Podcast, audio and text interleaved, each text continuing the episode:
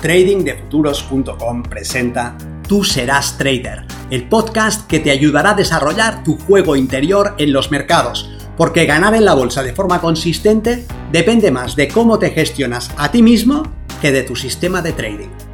En este podcast encontrarás ideas y sugerencias prácticas con las que mejorar la mente con la que operas los mercados. Soy Vicens Castellano y será un placer que me acompañes. Si quieres más información sobre nuestros programas de entrenamiento para traders, visita tradingdefuturos.com.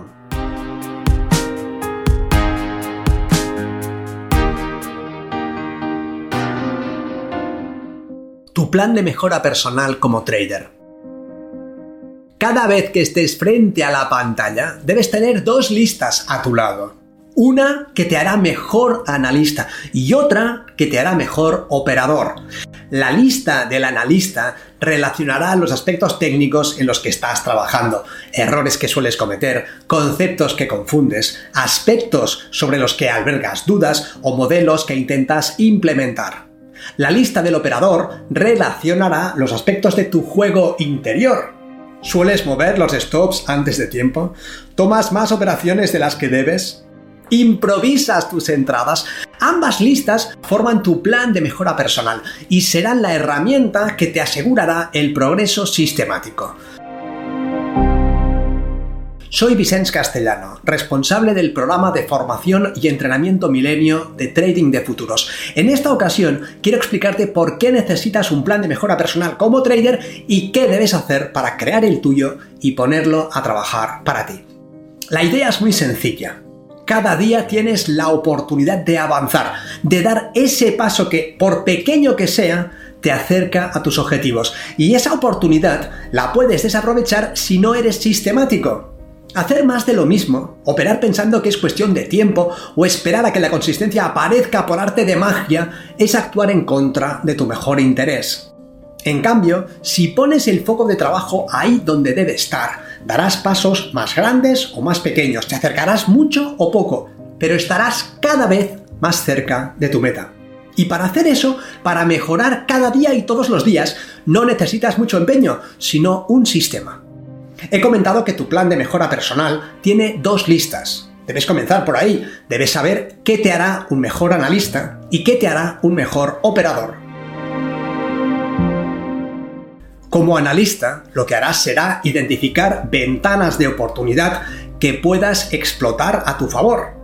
Para ello, rastrearás los mejores mercados en los mejores momentos y localizarás las zonas que están a punto de caramelo. Cuando la acción del precio se desarrolla en esas zonas, de determinada manera, sabrás que tienes las probabilidades a tu favor y estarás en disposición de tomar tus operaciones. ¿Qué tal analista eres actualmente? ¿Qué mercados prefieres? ¿Por qué motivos? ¿Cómo los analizas? Puede haber otros mercados que sean más interesantes para ti. Puede haber una forma más eficiente de analizarlos. Y cuando encuentras una ventana de oportunidad, ¿cómo sabes que debes actuar ahí y no en otro lugar? Debes saber responder estas preguntas básicas con claridad y debes relacionar aquellos aspectos que te permitirán obtener mejores resultados desde el punto de vista del análisis. ¿Hay algún modelo que aún no domines, pero que podría sumarse a tu arsenal. Puedes incorporar los procesos de manipulación institucional a tu caja de herramientas.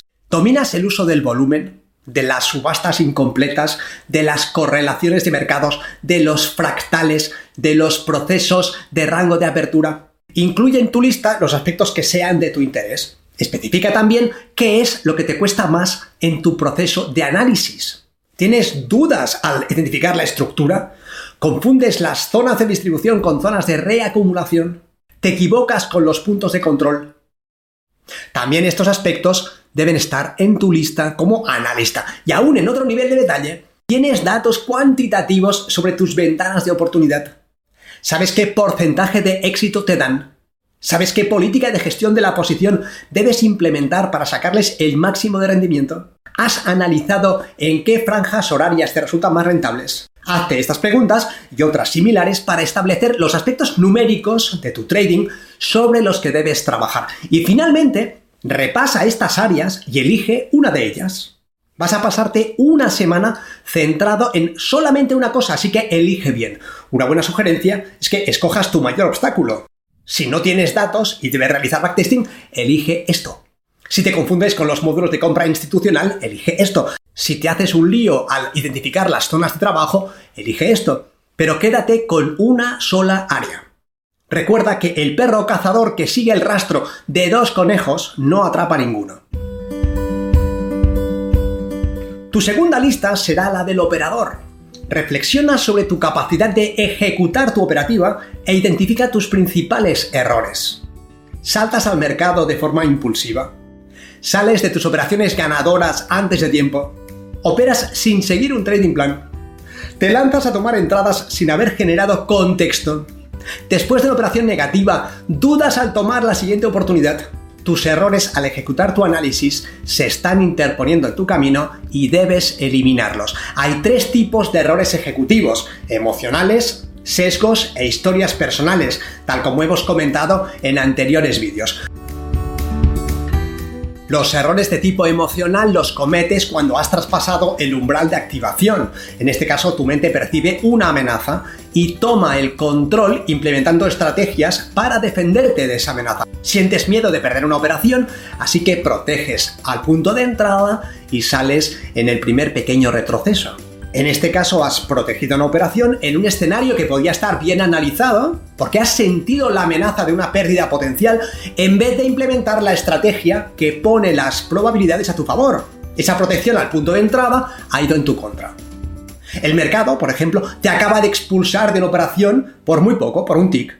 Y después empieza a moverse en la dirección que tú anticipabas en tu análisis. Así que sientes miedo de perderte esa oportunidad de forma injusta y saltas a mercado en un lugar que te hace asumir un riesgo más grande del que establece tu trading plan. Los errores por sesgo son aquellos que cometes porque tu mente está cableada para hacer frente a un entorno que es muy distinto al de los mercados financieros. Por ejemplo, dejas que el resultado de la última operación influya en si tomarás o no la siguiente oportunidad, cuando en realidad Ambas oportunidades son independientes entre ellas, pero tú estás bajo el efecto recencia.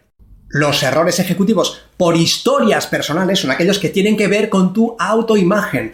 En el fondo de ti, por ejemplo, crees que no mereces el éxito. Así que los jueves y viernes devuelves al mercado tus ganancias de toda la semana porque de esta manera ajustas tus resultados a la autoimagen que tienes. ¿O crees que el dinero corrompe a las personas? Y tú no quieres ser una persona corrompida, así que cuando empiezas a tener suficiente dinero, haces lo que debes hacer para perderlo. Observa lo que estás repitiendo una y otra vez en tu ejecución y selecciona un aspecto sobre el que vas a trabajar.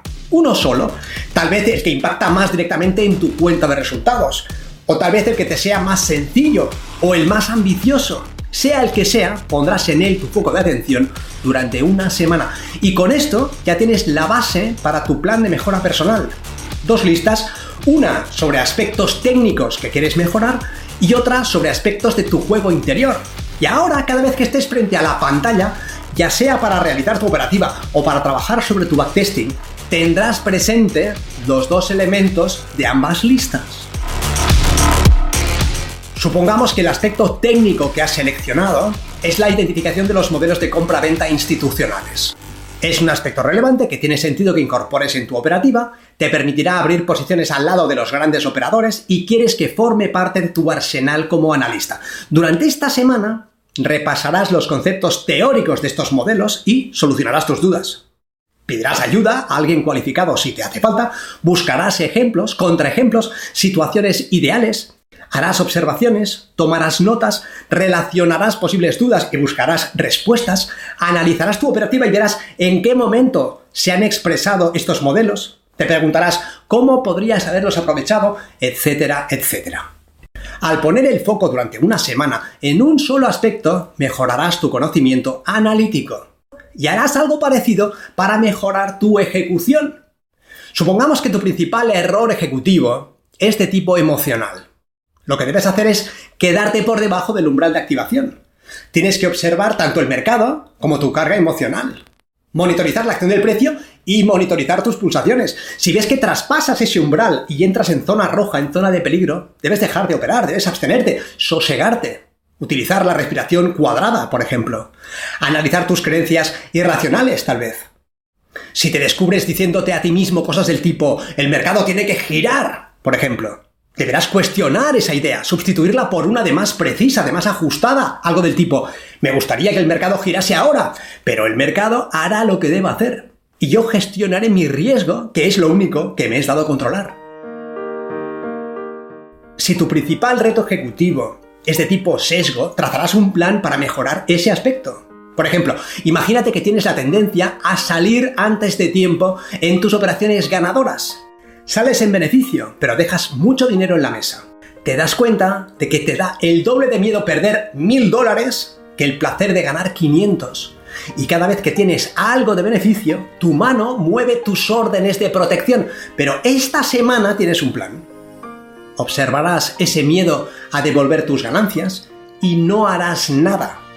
Simplemente aprenderás a vivir con ese miedo. Lo observarás, verás cómo se disuelve. Esa excitación, ese hormigueo, esa anticipación bajo tu foco de atención terminarán desapareciendo sin que hagas nada.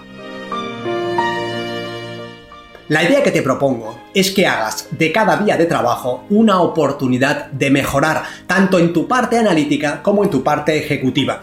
Que pongas tu foco ahí, que tengas un objeto de trabajo y que seas sistemático. Estoy convencido de que este tipo de progreso modesto, pero sostenido a lo largo del tiempo, es capaz de convertirte en un trader imparable. Nos vemos en el mercado. Si quieres mejorar tus resultados como operador, considera seriamente estudiar el sistema milenio y entrenarte con nosotros en tradingdefuturos.com.